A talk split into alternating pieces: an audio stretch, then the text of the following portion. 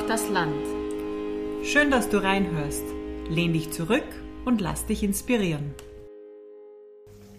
Liebe Elisabeth, hast du dich schon einmal fremd in einem Land gefühlt? Habe ich mich schon einmal fremd in einem Land gefühlt? Ich glaube, es ist immer dann, wenn man in ein neues Land kommt, äh, wo man nicht zu Hause ist, ist die Anfangsphase eine Fremdheitsphase. Äh, aber ich war bis jetzt immer in Ländern, wo ich die Sprache irgendwie sprechen konnte oder mich zumindest mit Englisch durchretten konnte.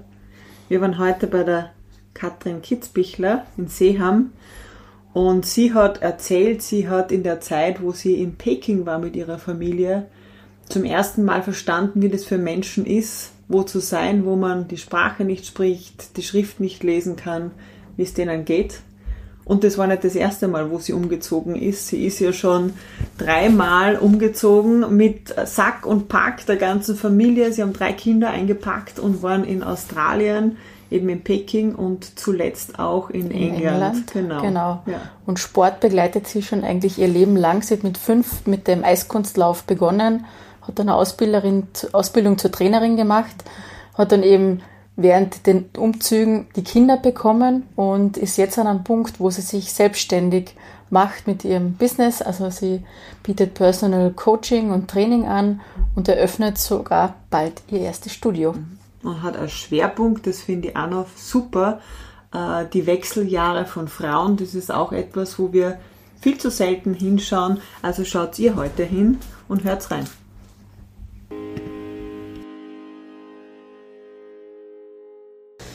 Wir sitzen in einem lichtdurchfluteten Haus in Seeham und blicken auf den Matze runter, oder? Obertrummer See. Obertrummer See, passt, falsch. Aber man gut. sieht den Matze auch. Ja gut, genau war das ich so falsch, War nicht so falsch. Ne? Genau. Zumindest sind wir schon vorbeigefahren am Matze, genau, daher genau. kommt das wahrscheinlich. Ähm, und haben ein herrliches Mittagessen schon genossen, das uns die Katrin Kitzbichler zubereitet hat als Empfang hier. Ähm, liebe Katrin, schön, dass wir da sein dürfen. Wir sagen unseren Frauen immer, warum wir sie mutig sind, warum wir sie aufsuchen. Und wir finden dich mutig, wir kennen dich noch nicht sehr lange, so ein Mittagessen lang. wir wissen, dass du gerade dabei bist, äh, deine Selbstständigkeit aufzubauen, zu etablieren so etwas erfordert Mut. Wir haben gerade beim Mittagsgespräch erfahren, dass du schon mehrmals in deinem Leben Kinder, Sack und Pack äh, zusammengepackt hast und weil dein Mann beruflich weltweit unterwegs ist, quasi immer wieder wo neu angefangen hast. Da war irgendwie Australien, China und England im Spiel. Genau. Äh, das erfordert auch wahnsinnig viel Mut. Und das sind einmal zwei der Gründe, die wir jetzt schon benennen können, warum wir hier sind. Und auf alles andere freuen wir uns in diesem Gespräch. Danke fürs Kommen. Ich freue mich auch total, dass ihr hier seid und freue mich auch sehr aufs Gespräch. Jetzt gibt es unsere Eisbrecherfrage für dich, damit du die aufwärmen kannst. Bitte. Wie stellst du dir das perfekte Leben vor? Also ich bin eigentlich rund wunschlos glücklich, total zufrieden, so wie es jetzt gerade läuft. Also perfekt gibt es jetzt nicht in dem Sinn für mich, weil es ist natürlich immer ein Auf und Ab mit Kindern, Hund, Mann, Business etc. Aber eigentlich bin ich rundum glücklich und versuche wirklich jeden Tag dankbar zu sein. Das ist so eines meiner Mottos, so einfach dankbar zu sein für das, was man hat, für die Gesundheit und man kann, jeder kann immer was Negatives finden, was Positives und man muss sich dann selber oft zurückholen und einfach das Gute sehen und das versuche ich jeden Tag und ich bin sehr dankbar, so wie es jetzt gerade ist. Schön. Schön. Ja. Was ich vorhin vergessen habe zu sagen, ist, äh, worum es in der Selbstständigkeit geht. äh, das heißt Train and Thrive. Genau. Ja, also es geht um Personal Training und äh, generell ist dir die Fitness wichtig und was wir im Vorgespräch irgendwie auch kurz besprochen haben, dass das Thema der Wechseljahre irgendwie auch als einen der Schwerpunkte. Da kommen wir nachher sicher hin. Wir gehen jetzt an den Anfang, lieber Katrin. Ja. Woher kommst du äh, und wie bist du zu der Katrin geworden, die dankbar ist für ihr Leben? Ähm, bin in Salzburg geboren, also mein Leben lang hier aufgewachsen, aus einer großen Familie mit vielen Frauen, also viel Einfluss von vielen starken Frauen, ähm, tollen Frauen und wir sind wirklich eine coole Familie, würde ich sagen. Wir sehen uns jetzt nicht mehr ganz so oft, weil meine Oma vor ähm, drei Jahren gestorben ist. Die war so der Mittelpunkt und das Zentrum und wir sind aber trotzdem immer noch sehr verbunden, alle miteinander und wirklich einfach viele Frauen. Und genau, große Familie und bin dann mit acht, mit 19, nachdem ich maturiert habe, in der Sportschule ins Ausland gegangen. Da war so der erste Auslands. Also bist du in Salzburg Stadt geboren? Oder? Genau, genau. Und ähm, aufgewachsen Gymnasium. Wie viele Geschwister oder Schwestern? Keine. Ja, okay. Aber ich habe drei Cousinen, also viele Cousinen und äh, meine Mama hat drei Schwestern und das war so immer jedes Wochenende den ganzen Sommer mit vielen Kindern, vor allem Mädchen, halt also wirklich ein Frauenteam aufgewachsen. Und die Sportrichtung war immer Laufen, war auch wieder ein Frauensport. Und ich habe seit ich fünf bin Eiskunstlaufen gemacht. Und Wie kommt man als Fünfjährige zum Eiskunstlaufen? Ich glaube, ich bin mal mit einer Freundin mitgegangen und dann hat es mir gefallen. Okay. Und dann hat mir meine Mama das schon sehr gefordert, also gefordert, gefördert mhm. und wieder unterstützt, weil sonst kann man das eh nicht machen. Und so mhm. bleibt man halt dann irgendwie dabei. Habe das dann auch leistungsmäßig, bis ich 19 war, praktiziert habe dann die Trainerausbildung gemacht an der Bundessportakademie. Da macht man also Stufen Allgemeintrainer, bis man dann den Eiskunstlauftrainer, muss ein gewisses Level selber erreicht haben. So bin ich dann zum Trainer sein, habe dann auch als Eiskunstlauftrainerin aber wieder gearbeitet, wenn ich halt da war in Salzburg. Wie oft muss man da trainieren als Kind? Ja, fünf, sechs Mal die Woche, jeden Tag eigentlich. Ein Tag war frei. Ab, würde ich sagen, acht, neun, zehn schon, ja. Bis man 19 ist. Genau, ich habe dann mit elf einmal so einen Hänger gehabt und habe ein halbes Jahr pausiert, weil ich nicht mehr wollte. Das wollte ich fragen. Mhm. Ist ja. das immer lustig? Sicher nicht, nein. Also es war sicher nicht immer lustig, aber unabhängig vom Sport, ich habe mit vielen Trainerinnen dann gearbeitet, gibt es, finde ich, voll viel, weil man immer wieder nach einer Niederlage aufsteht, mhm. weil man immer versucht, alles zu geben und man kann nicht immer gewinnen und also ich finde, das ist eines der wichtigsten Sachen, glaube ich, die ich gelernt habe vom Sport. Einfach niemals aufgeben, immer wieder probieren und auch diese Disziplin, das jeden Tag zu machen, wenn die anderen vielleicht ins Schwimmbad gehen, sind wir im Sommer in die Eishalle gefahren zum Trainieren oder haben halt Trockentraining, Krafttraining, irgendwas gehabt. Wie viele Stunden machst du dann da als Kind? Also ja, ganz unterschiedlich. Im Sommer hat man da oft schon drei, vier Stunden mhm. gehabt und im, unter der Schulzeit im SSM Vormittagstraining und Nachmittagstraining. Mhm. Also es ist schon richtig an, anstrengend. Nein, wenn man das macht, was man gern tut, dann ist es mhm. nicht anstrengend. Aber es ist auch nicht immer lustig, es ist so ein Mittelding. Und die die Mutter war dann bei jedes Wochenende bei irgendeinem Wettkampf dabei oder bei irgendeinem. Genau. Ja, die hat auch ein Hobby gehabt sozusagen. Mehr oder weniger. Das hat sich auf den Winter gut beschränkt und wenn man älter wird, fährt man dann auch ja. allein oder mal nur mit der Trainerin. Also da muss, haben die Eltern gar nicht mit müssen und dann, wie ich die Matura gehabt habe, habe ich aber aufgehört. Und wie war es dann auf der anderen Seite, wie du dann die Trainerin warst? Ähm, mental viel schlimmer, wenn man also mitfiebert, weil man dann nichts mehr machen kann. Das sind halt wieder eine, ich habe Kinder von fünf bis Jugendliche, ich glaube 15, 16 trainiert, also das sind wieder eine eigenen Kinder, wo ich selber noch nicht Mutter war. Und da fühlt man halt so mit und man kriegt da so viel mit von denen. Wie geht es ihnen in der Schule, wie geht es ihnen in der Familie, weil man einfach so oft sich sieht und miteinander also diese Extreme miteinander erlebt. Also auch Höhen und Tiefen gemeinsam und ja, mental war das oft anstrengend, wenn man so mitfiebert und einer nicht helfen kann, wenn es einmal nicht klappt zum Beispiel. Mhm. Und war dir irgendwann einmal klar, weil du gesagt hast, nach der Matura hast aufgehört, also hast, war das dann ein spontaner Entschluss oder hast irgendwie zwei Jahre vorher schon gewusst, bis zur Matura mache ich das und dann höre ich auf damit oder so? Ja, schon eher, weil beim Eiskunstlaufen ist man halt dann mit 18, 19, wenn man nicht wirklich schon Weltspitze ist, einfach ist vorbei. Also da ist man dann auch schon, da ist dann schon Zeit, was Neues zu machen. Und ich wollte dann auch nicht mehr, wenn man so lange was gemacht hat, also das war halt dann gut gepasst. Ohne Wehmut, aber mit auch wieder viel Dankbarkeit, das mitgemacht haben. Und genau, und dann bin ich eher ja nach London gegangen, also Per. Okay. Und ein halbes Jahr habe ich dann nur in London in einem Büro gearbeitet, weil ich einen Freund gehabt habe. Und dann bin ich wieder zurückgekommen und habe Publizistik angefangen zu studieren und gleichzeitig aber am Eis zu arbeiten. Das Studium hat mir dann irgendwie nicht so, ähm, ja, nicht so, nicht so taugt. Und dann habe ich bei der Versicherung gearbeitet und nebenbei war ich immer als Eiskunstlauftrainerin das beibehalten und habe das dann auch eine Zeit lang hauptberuflich gemacht. Und dann habe ich meinen Mann kennengelernt und er hat gesagt, ja, er geht nach Australien. Und du bist gleich mit? Ja, es war so ein bisschen ein Zwiespalt, weil wir haben uns noch nicht lange kennt. Also jeder hat eigentlich gesagt, du bist verrückt und zu ihm wahrscheinlich auch. Ihr seid crazy. Wir Wie alt war, warst du da? 21, ich war voll jung, 21, 22, 22. Wir haben uns, glaube ich, ein halbes Jahr kennengelernt und er hat gesagt, ja, er hat jetzt einen Vertrag in Australien unterschrieben, in Melbourne. Vielleicht für die Hörerinnen und Hörer einen, einen, einen Vertrag wofür? äh, als Fußballspieler. Und ja, genau, so war das. Dann haben wir eben überlegt, wie wir das meistern sollten. Also Fernbeziehung nach Australien war für mich unvorstellbar. Dann habe ich ihn ein paar Monate später besucht und dann hat er mir einen Heiratsantrag gemacht und ich bin nachgezogen. Und jeder hat gesagt, ihr seid nur mehr, nur verrückter. Aber wir sind jetzt, also wir haben dann 2005 geheiratet, 18 Jahre hat es gehalten.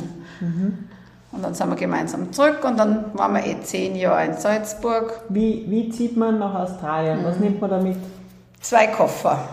Und der Rest wird eingelagert? Oder Ich habe eine kleine Wohnung gehabt, die habe ich mir gehalten, ganz, also 60 Quadratmeter, mit dem Bewusstsein, das kann ja schief gehen. Und das war mir eigentlich bei uns an allen Reisen wichtig, dass man immer eine Base hat, wo man immer wieder zurück kann, weil in dem Fußballgeschäft kann es halt von heute auf morgen aus sein und das ist mir total wichtig, dass ich so ein, eine Base habe. Genau, mit zwei Koffern. Wir sind aber dann gemeinsam zurück und waren dann eh zehn Jahre in Salzburg, haben zwei, drei Kinder gekriegt. Wie lange wart ihr in Australien? Ein Jahr. Ist Genau. das immer nur so ein, ein, ein, ein Jahresvertrag? Ein bis zwei Jahre kann man davon ausgehen, ja. Also sehr unsicher, oder? Genau, deswegen ist es ganz wichtig, dass man so eine Basis irgendwo hat, gedanklich für mich, dass man wieder heim kann. Kommt man da dann wirklich an in dem Land oder? Also ich habe immer noch Kontakt über Facebook und Instagram mit drei Freundinnen von dort. Man sieht dann, wie die ihre Familie, ihr Leben und das ist dann ganz cool, aber ankommen, richtig tiefe Freundschaften, würde ich jetzt einmal sagen, nein. Und je älter man wird, desto weniger lässt man sich an, weil man weiß, es ist von kurzer Dauer. Also meine Freunde und Familie habe ich schon immer hier. Und was hast du in der Zeit gemacht? In Australien ich, durfte ich nicht arbeiten, weil wir ähm, noch nicht verheiratet waren. Also das ist ganz streng mit dem Arbeitsvisum. Da habe ich wirklich nur, war im Fitnessstudio, so ein Leisure Life. Aber es ist nicht so toll, wie es klingt, weil ich eine Person bin, die immer irgendwas machen muss. Und das war mir irgendwie zu wenig. Also da war ich nicht so glücklich mit dem Nichtstun. Ähm, ja, wie, wie man sich vielleicht vorstellt. Ich bin ein bisschen gereist, habe mir ein bisschen was angeschaut und haben auch Besuch gehabt, aber genau, und das, dann sind wir eh zurück. Wie kommt man wieder zu Hause an, wenn man weg war? Ja. Also jedes Mal, wenn wir wieder zurückkommen, auch nach langer Zeit, ist wie, als ob wir nie weg gewesen waren. Wenn man so die Basis mit Freunden und Familie und Kontakt halt mal mehr, mal weniger, hier auf der Freien sechs Monaten nicht, aber dann ist man wieder da und das passt. Das ist echt cool. Ja, jetzt seid ihr angekommen. Was, was, wie ist dann weitergegangen? Hat er dann quasi hier Genau, er als hat dann in- Fußballer gearbeitet? Genau, und dann auch als Trainer und wir haben die Kinder gekriegt. Ich habe da hauptberuflich dann am Eis gearbeitet. Wie viele Kinder habt ihr? Drei, der jüngste ist sieben, also wir haben alle 16, 14 bald und sieben. Und dann 2017, wenn ich mich richtig erinnere, ist mein Mann nach Peking gegangen. Auch wieder beruflich. Und das erste Jahr haben wir, sind wir hin und her geflogen. Und dann nach einem Jahr haben wir gesagt, naja, wir wagen den Schritt als Familie und wir ziehen auch hin. Wird man da, also bewirbt sich er um sowas oder wird man, gibt es da Headhunter, die Fußballer suchen? Er ist da Trainer schon gewesen und er ist mit einem Trainer als Co-Trainer mitgegangen. Mhm. Also der mhm. Cheftrainer hat ihn gefragt, ob er mitgeht. Mhm. Und mein Mann ist noch abenteuerlustiger wie ich, also der wird am liebsten überall. Und hat das dann gemacht, nach zehn Jahren in Salzburg, was auch voll toll war, weil man einen sicheren Job hat, aber der ist sehr abenteuerlustig und wollte was anderes machen. Die Kinder waren damals wie alt? Ah, der Kleine war klein, der war eins, der hat gerade einmal laufen können. Mhm. Und ich glaube, der Levi war sieben und die Kaya neun. Und die habt jetzt aus der Schule genommen und mhm. seid dann. Genau. Die sind dann in eine deutsche Schule gegangen in Peking. Und das hat eigentlich gut gepasst. Also die, der Mittlere ist voll offen. Der geht wo rein und ist da. Beim Mädel ist es nicht immer ganz so leicht, mhm. aber die hat Gymnastik gemacht und hat da auch gleich Anschluss gefunden. Mhm. Und hat eigentlich gut gepasst. Aber natürlich das erste Mal, wenn du da ankommst, so, da kommt einer. Magst du was sagen? Miau.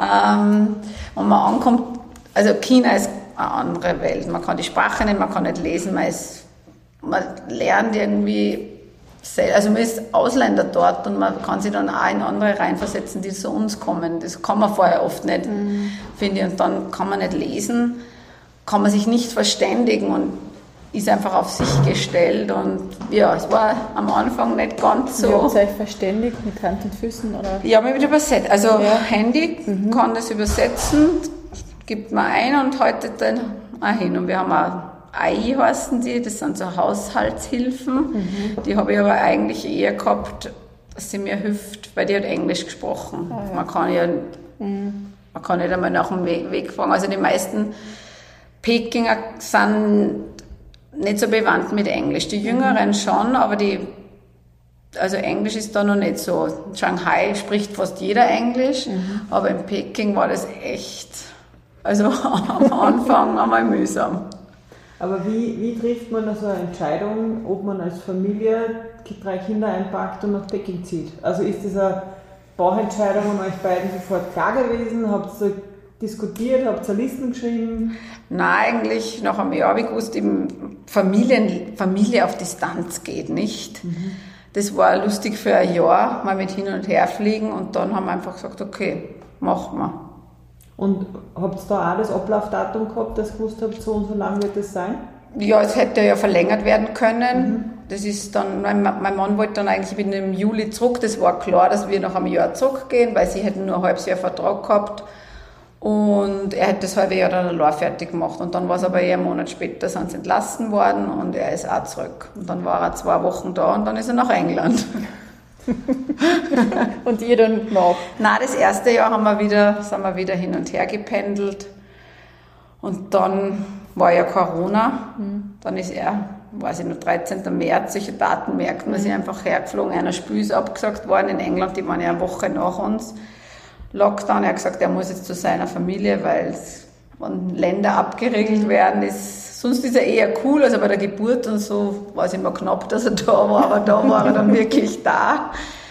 Und dann haben wir gesagt, nein, das geht nicht. Dann war, glaube ich, vier Monate, haben wir uns gar nicht gesehen wegen Corona. Und dann haben wir gesagt, nein, wir ziehen wieder hin, haben eine Schule für die Kinder gesucht und waren dann zweieinhalb Jahre in England gemeinsam. Wahnsinn. Und die Kinder haben das alles mitgemacht? Mal mehr, mal weniger, ja. Also es ist nicht immer ähm, easy. Die wollen dann natürlich auch die Freunde mhm. da und mhm. gerade die Größeren war nicht immer leicht, aber sie haben jetzt keine Wahl mehr oder weniger gehabt, mhm. weil ich habe gesagt, ja, wir bleiben jetzt da, wo der Papa ist und dann war aber klar, wir kommen nach England mhm. auf jeden Fall zurück, dass unser Ältester da die Matura machen kann. Mhm. Genau. Und wie war es dann in England? Nichts. Also China war leichter im Nachhinein. Ja. Wir haben immer gesagt, wenn, wenn man es in China schafft, dann schafft man es überall. Aber also England war anstrengend für mich, mhm. weil man auch nicht viel hin und her fliegen hat können zu der Zeit, weil sonst war ich halt immer viel da, die Mentalität, sie sind total freundlich und, aber ich weiß nicht, es war irgendwie anstrengender als China. Wie habt ihr da gewohnt? In so einem romantischen Cottage? Ja, war, ja, wir haben zuerst in der Stadt, also in Southampton in der Stadt, in so einem Townhouse gewohnt und dann haben wir einen Hund gekriegt. Und dann haben wir auf einem Pferdegestüt gewohnt mit, Spr mit Spr Springpferden. Also ich liebe ja Tiere. Und das war, da stehst du halt auf und hast die Koppel vor dir und sie- siehst die Pferde in einem Wald. Also schon sehr einsam, aber sehr romantisch, wie du sagst, in einem Wald mit Tieren und genau.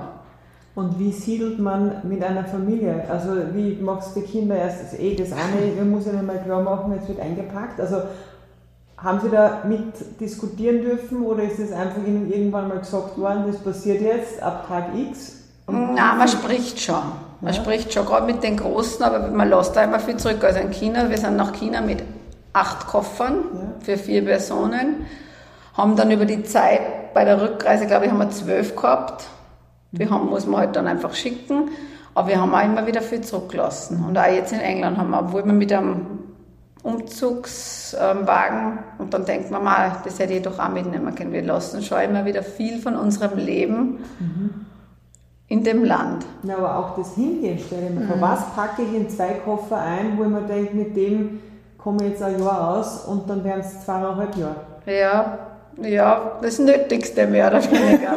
Wirklich. Ich habe meistens drei und der Kleine nur einen, um ehrlich zu sein. Aber das Nötigste, ja. Beeindruckend. Ja, voll. Ich wüsste jetzt nicht, was ich einpacke, wenn ich jetzt so sage, ich wandere aus.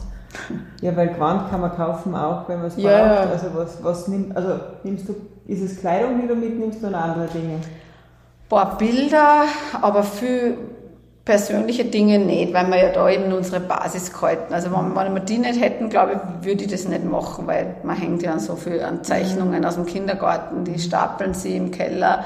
Das könnt, würde ich nicht übers Herz bringen, das wegzugeben, wenn man keine Basis hat. Schon Kleidung und natürlich Laufschuhe und Sportklamotten. Das kommt immer mit.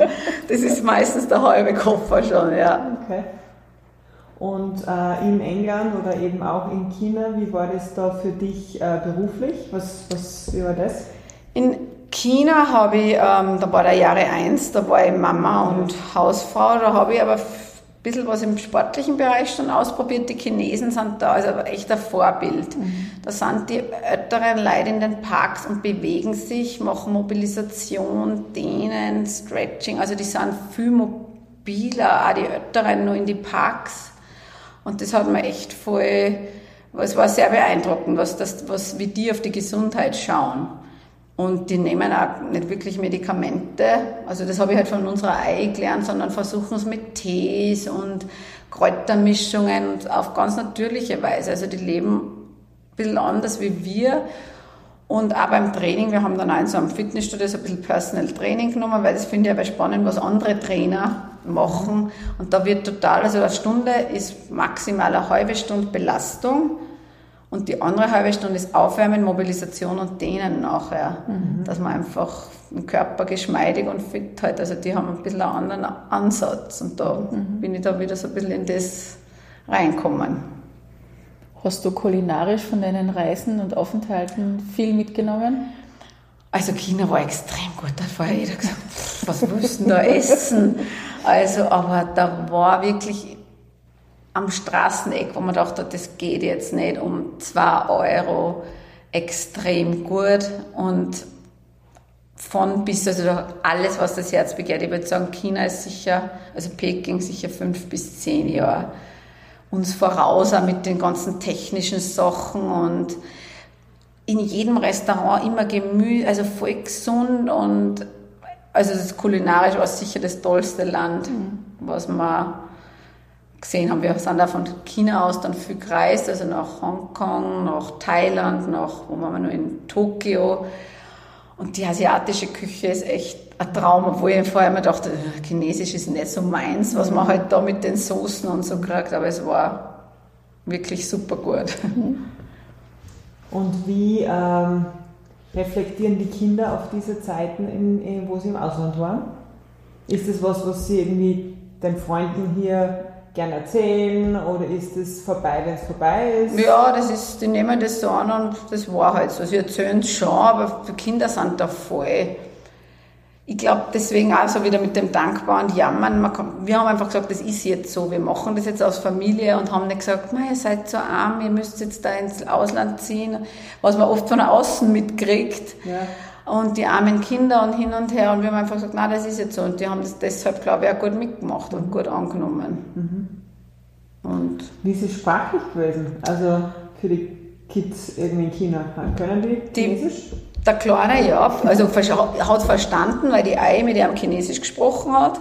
Das war dann oft, hat sie halt zu ihm gesagt, er zieht die Schuhe an und die Großen haben gesagt, was sagt sie jetzt? Und er hat halt dann übersetzt, weil er gewusst, so Basics, ja. halt sie die Schuhe an, geh Hände waschen, geh aufs Klo, ich habe auch einen Chinesischkurs gemacht und man lernt halt Essen bestellen, einkaufen, Taxi, nach dem Weg fragen, diese Basics, mhm. weil sonst ist es schon schwer, wo ich zweimal die Woche im Kurs war.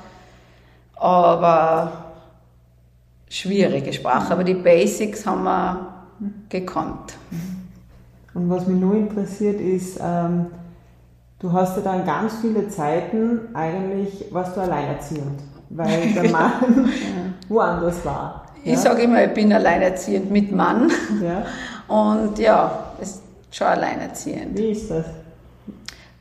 Auch wieder Vor- und Nachteile. Natürlich redet da keiner rein. Ich habe das halt so gemacht. Wir haben es natürlich abgesprochen bei großen Themen wie erlaubst du jetzt das oder das, aber eigentlich habe ich alles selbst entschieden und ich habe immer ein bisschen Hilfe gehabt von meiner Mama und ich habe eine tolle Babysitterin, die mir immer wieder geholfen hat, die ja jetzt immer wieder kommt und ja, Vor- und Nachteile.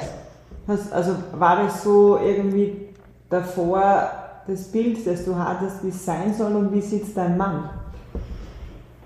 Ähm, von der Erziehung her meinst. Ja, einfach wie viel, wie viel Zeit man irgendwie dann hat, weil für dich ist das ja eine große Aufgabe, drei Kinder, das mhm. braucht viel Zeit. Mhm. Ja, und er hat ja viel weniger Zeit auch mit den, seinen drei Kindern. Ja. ja. Ich glaube, er verlässt sich dann, weil er hat sich auf mich verlassen, weil er gewusst hat, ich mache es gut. Ja. So sagt er halt immer, du machst das schon. Und er genießt aber dann schon, wenn er da ist. Jetzt haben wir ja ein halbes Jahr voll viel Zeit gehabt, weil der Vertrag eben aus war und ist dann auch da und ist dann auch präsent. Äh, eben viele fragen, aber wie schafft ihr diesen Switch von gar nicht miteinander dann voll? Ja. Meistens am Anfang, wenn die Umstellung ist, kracht es dann einmal mhm. und dann passt es aber. Und dann gewöhnt sich jeder wieder an das Neue. Mhm. Und vielleicht sind wir deshalb 18 Jahre verheiratet, weil wir nicht immer zusammenkleben. Wow. Sehr spannend. Und ähm, jetzt waren wir gerade in England, oder? Zu Corona-Zeiten. Genau. Und ich habe immer so ein bisschen, war so ein bisschen mein Problem, dieses Hausfrauendasein, um ehrlich zu sein. Das will jetzt überhaupt nicht. Also das ist die größte und schwierigste Aufgabe überhaupt. Aber ich wollte irgendwie immer nicht nur zu Hause sein. Das war war nicht ich, war immer so eine, die halt immer was machen wollte und mich weiterbilden und da und dort und ähm, ja, ich habe immer ein bisschen Social Media für ein Kaschmir-Label gemacht, das meine Freundin hat, aber das kann man von überall auf der Welt machen und ich wollte aber einfach nicht nur Kinder und Familie. Wo auch wieder viele sagen, du hast das eh so toll, du musst ja nicht, aber ich wollte dann einfach wieder ein bisschen meinen Horizont erweitern und habe dann zusätzlich zu meiner Trainerausbildung in England eine Personal Trainerausbildung gemacht, mhm.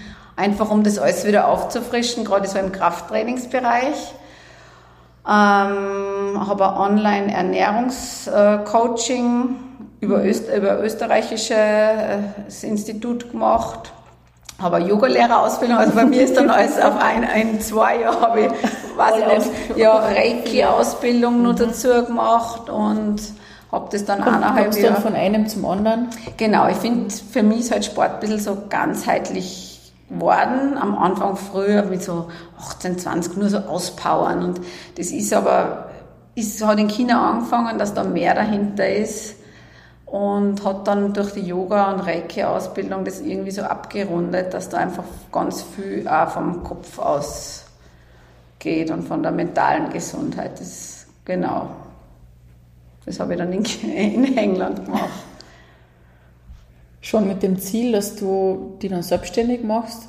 Oder hast du nur gesagt, du willst die weiterbilden? Genau, eigentlich wollte ich, wollte ich mich nur unter Anführungszeichen weiterbilden und mal was für meinen Kopf machen. Mhm.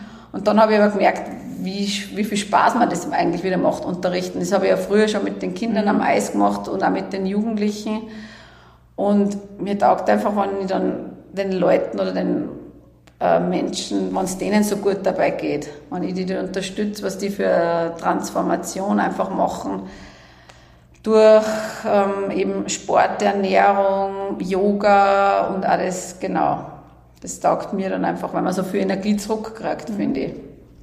Und du hast gesagt, dass deine Abschlussarbeit hast eben zum Thema Wechseljahre geschrieben, oder? Von einer dieser Ausbildungen? Genau, beim Ernährungspädagogin. Ähm, da macht man halt so Module online und es hat Ernährung gegeben zu jeder Altersstufe. Also Kinder, Jugendliche, Senioren. Und in England war da gerade ein Hype mit Wechsellehre. Und deswegen war das so in, ineinander übergreifend. Ich habe gedacht, wir haben jetzt da eine Ausbildung, die voll super war. Aber diese Frauen so um die 40 bis mhm. 60 mhm. werden da auslassen. Also alles vorher Stillende, mhm. Schwangere, alles wurde besprochen, Senioren, aber dieses, ich meine, das ist ja 20 Jahre betrifft das eine Frau oft, mhm. das wurde ausgelassen. Und dann habe ich halt einen Podcast und in England war es da gerade so ein bisschen ähm, ein Boom, Wechseljahre. Und dachte eigentlich komisch, dass das nicht aufgegriffen wird, weil es ja ganz wichtig ist, weil sie einfach der Körper komplett umstellt, wie halt auch in der Pubertät. Und das haben wir auch besprochen, aber das nicht. Und dann haben wir gedacht, naja, mhm das muss ich mir jetzt genauer anschauen. Und dann habe ich, redet man ja mit Freundinnen und Freunden. Und ich sage, voll das coole Thema, das würde mich interessieren. Mhm. Und jeder hat ja gesagt, ma, voll. Aber niemand hat vorher mal zu mir gesagt, ich habe Freundinnen, die vielleicht schon im Wechsel sind oder anfänglich Symptome haben oder auch mit meiner Mama früher, aber da sagt ja keiner mal, ich glaube, ich bin, im, also keiner redet offen darüber. Mhm.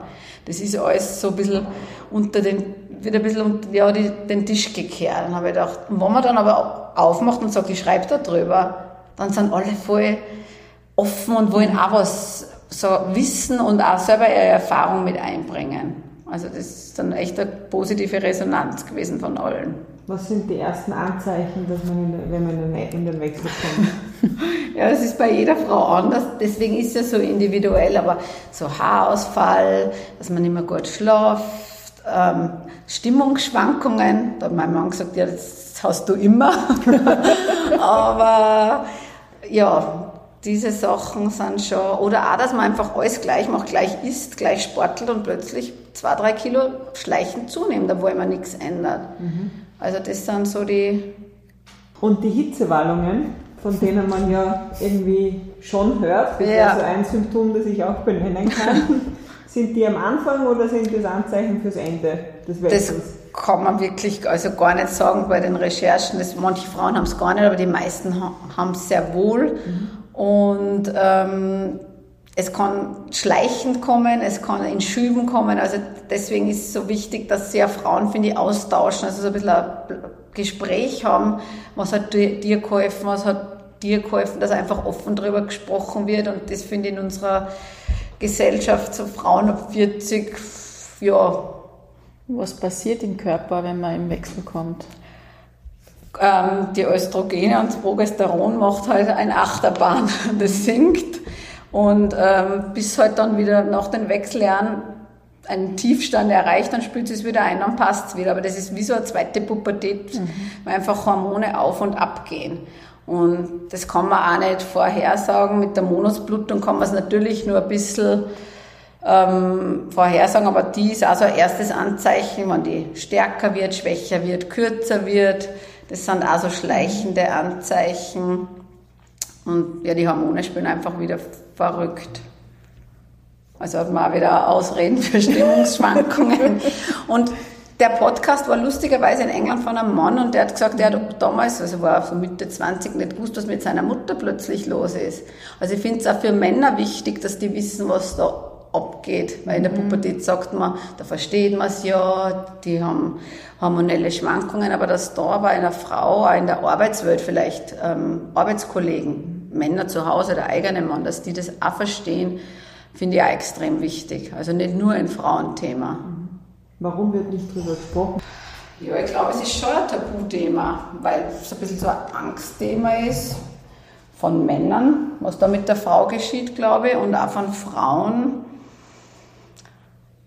weil Frauen immer, glaube ich, alles schaffen wollen und weniger so leiden unter Anführungszeichen. Die wollen immer, die jammern nicht gern, die wollen immer 100 Prozent, die müssen immer für alle da sein. Oft ist hat man noch kleine Kinder und ähm, ja, Frauen, glaube ich, ist einfach so Augen zu und durch ist das Motto, das vergeht schon, das ist so eine Zeit, die vergeht schon. Ist es auch vielleicht so ein Altersthema, dass man merkt, okay, man altert jetzt?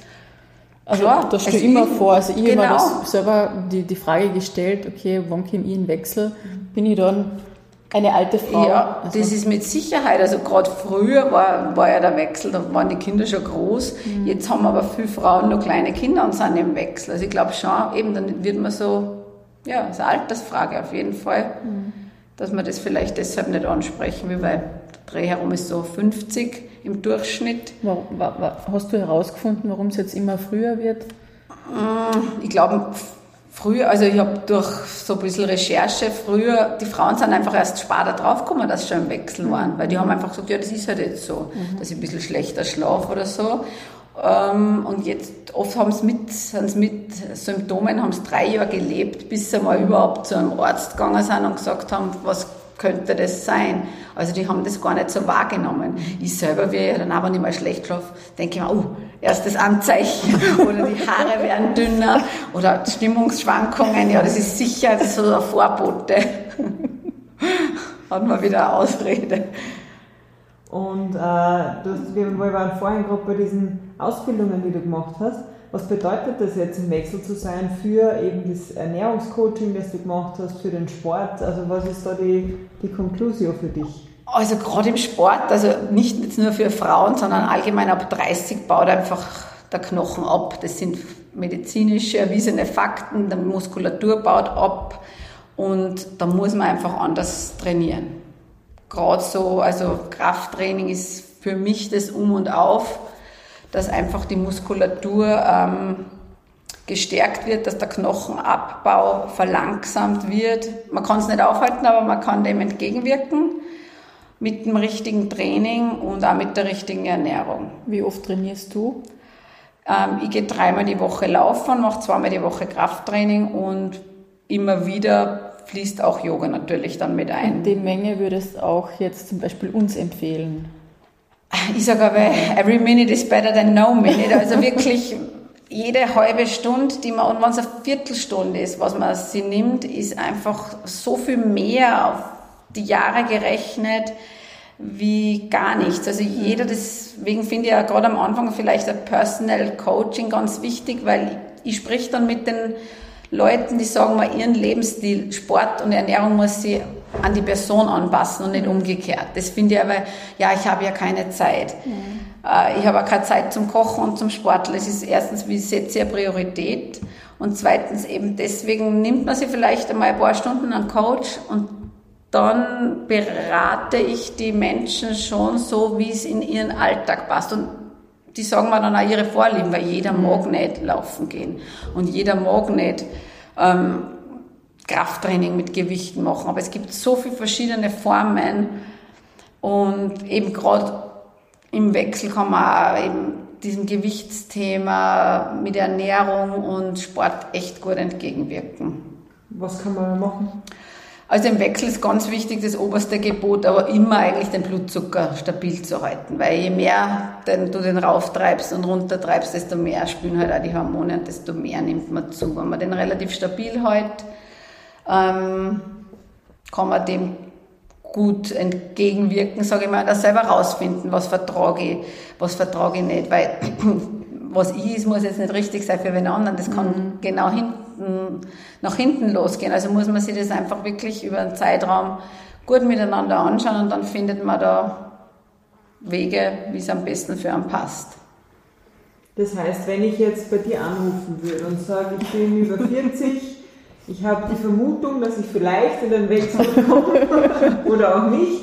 vielleicht würde ich auch nur 25, egal.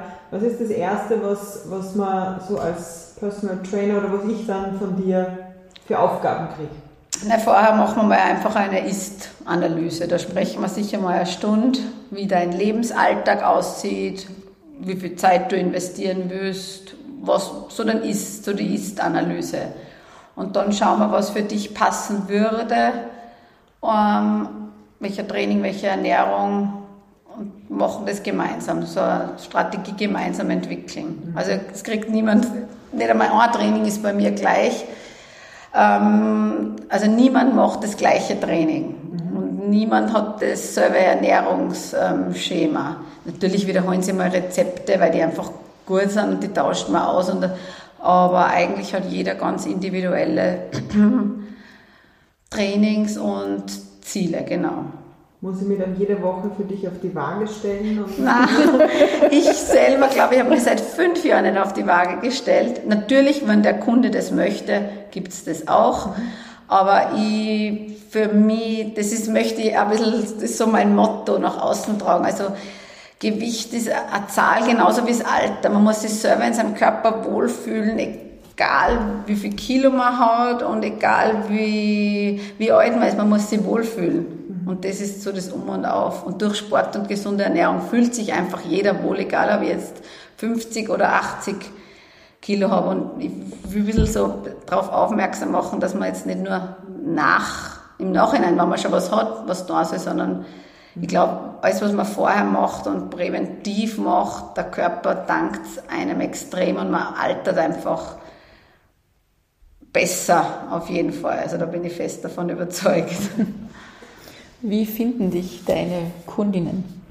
Auf Instagram und auf meiner Homepage. Das ist ja alles noch neu, weil ich mir erst wirklich jetzt selbstständig mache ähm, oder den Sprung in die Selbstständigkeit mir zutraue.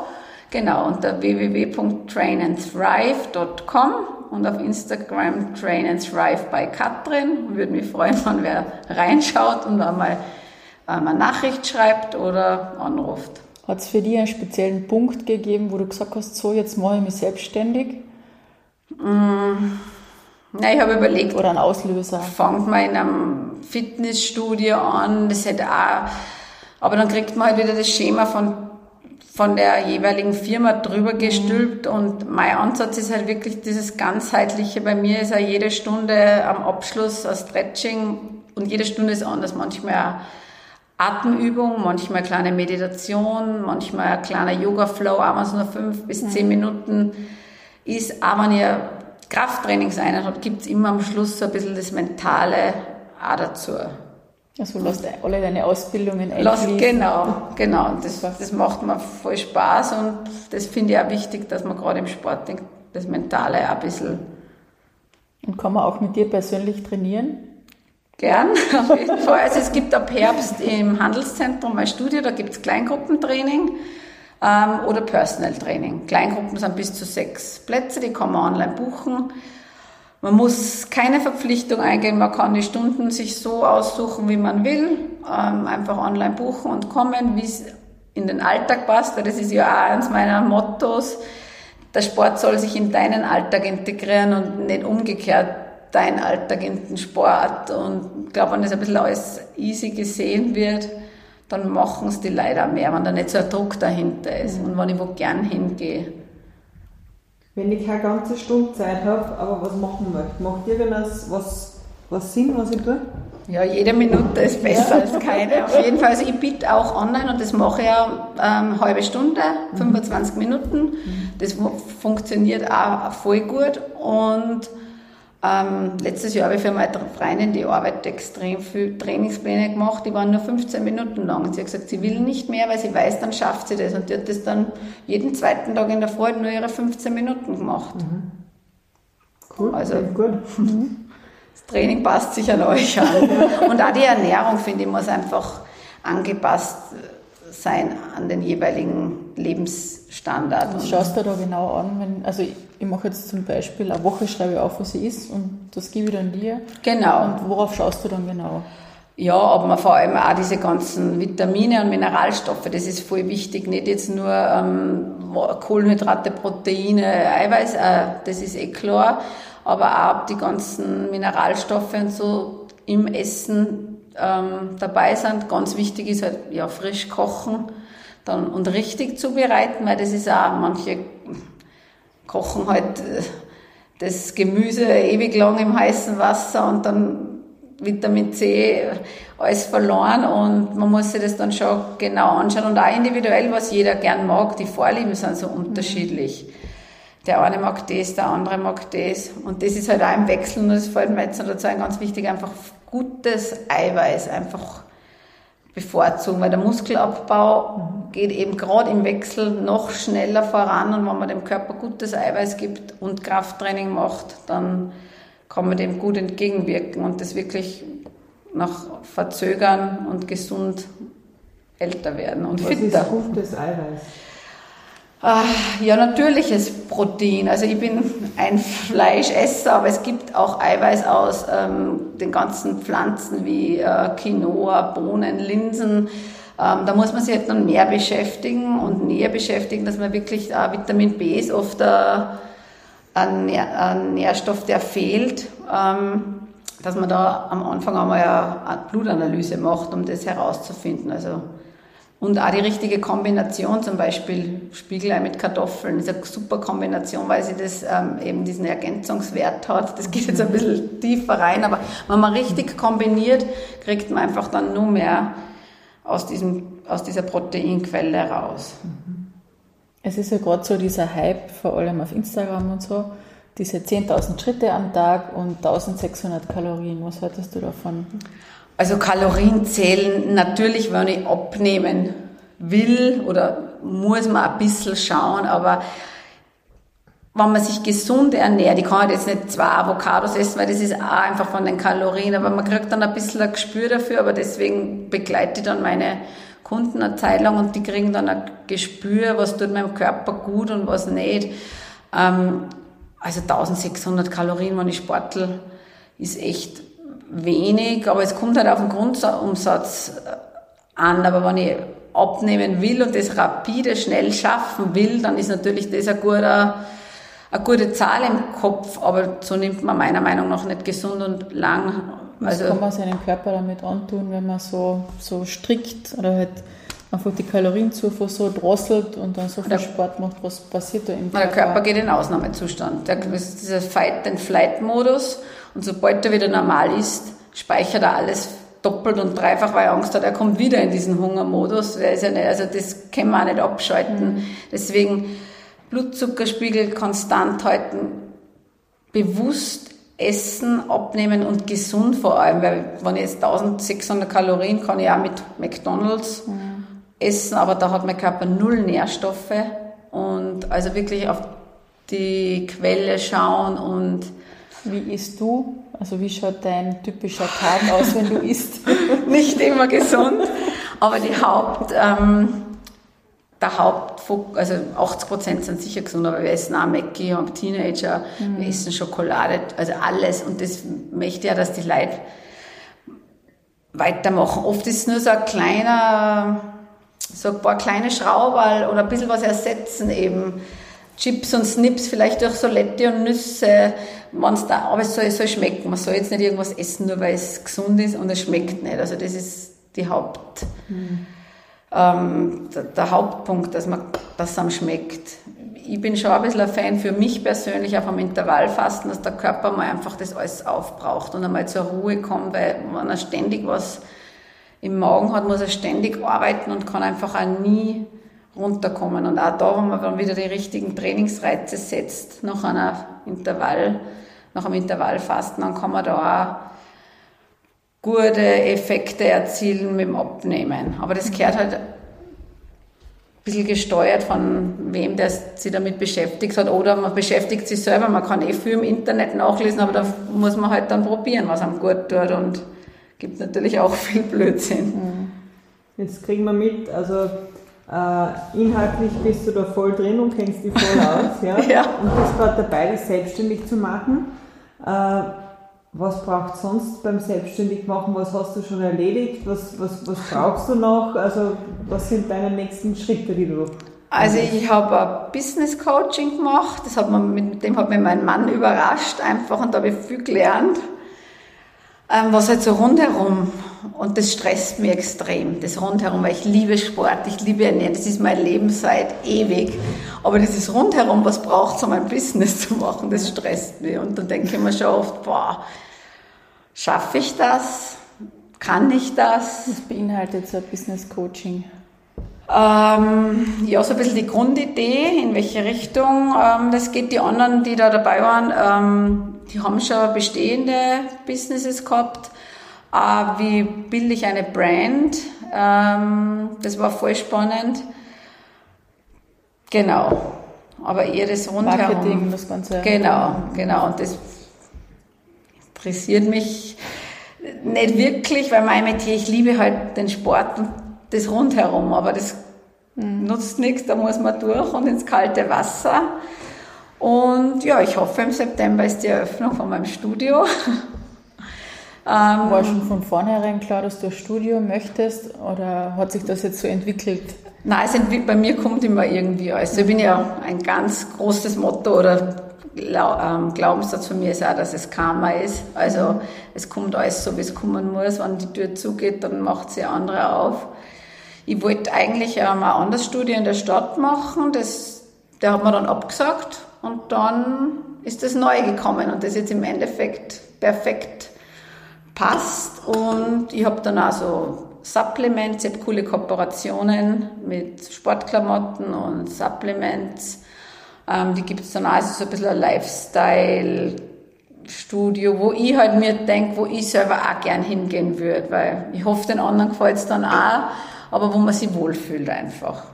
Das heißt, das Studio ist in, in Salzburg und nicht in Seeham? In Bergheim, genau, im Handelszentrum. Da sind auch andere Start-ups, Künstler. Es ist so eine coole Mischung, finde ich.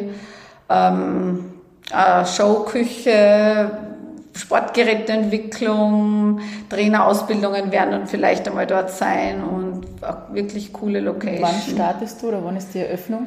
Ähm, Mitte, Ende September, je nachdem, wie ich jetzt fertig werde, genau. Also auf Instagram und meiner Homepage finden die Leute dann auch, ähm, in der ersten Woche gibt's gratis Training, da kann sich jeder einbuchen und einfach vorbeikommen und sich das anschauen, ob es ihm taugt. Und da kann das jeder ausprobieren, ob das was für ihn ist. Und was hast du dann vor? Wirst du da 40 Stunden die Woche dort sein, hält man das überhaupt aus, wenn man so viel äh, vortrainieren kann? Äh, wie, wie wird das aussehen? Ähm, ich werde zwei Nachmittage, zwei Vormittage Kurse geben, wo halt eben diese Kleingruppen mit sechs Personen, mal Yoga, mal Krafttraining, ähm, also so ein Mix halt, sieht man dann auch, was die Stunde beinhaltet, da kann man sich anmelden.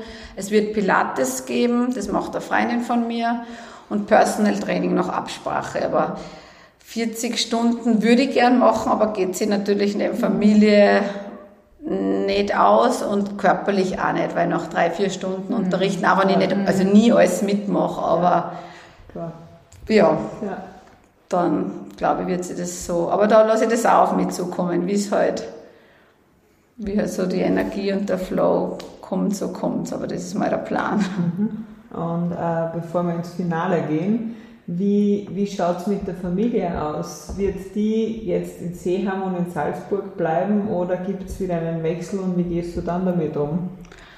Ähm, ja, wir sind, oder mein Mann ist jetzt gerade so in der Entscheidungsfindungsphase. Die Kinder und ich bleiben auf jeden Fall in Salzburg, mhm. aber wir besprechen natürlich gemeinsam, wo es für ihn weitergeht. Mhm. Aber die Familie und bleibt, die Basis bleibt jetzt in Salzburg, weil sonst würde ich mit meinem selbstständig machen, nur, nur mehr, nur nervöser werden, wenn ich nicht weiß, wie das, na, wir bleiben auf jeden Fall da. Sehr schön. Sehr gut, wir verfolgen das auf alle Fälle. Ja, bitte, wir, wir kommt müssen, zum Probetraining ja. in der ersten Woche. Ich lade euch herzlich ein und eure Zuhörerinnen, ja, also auch gerne. Männer, ja. alle sind willkommen. Sehr gerne.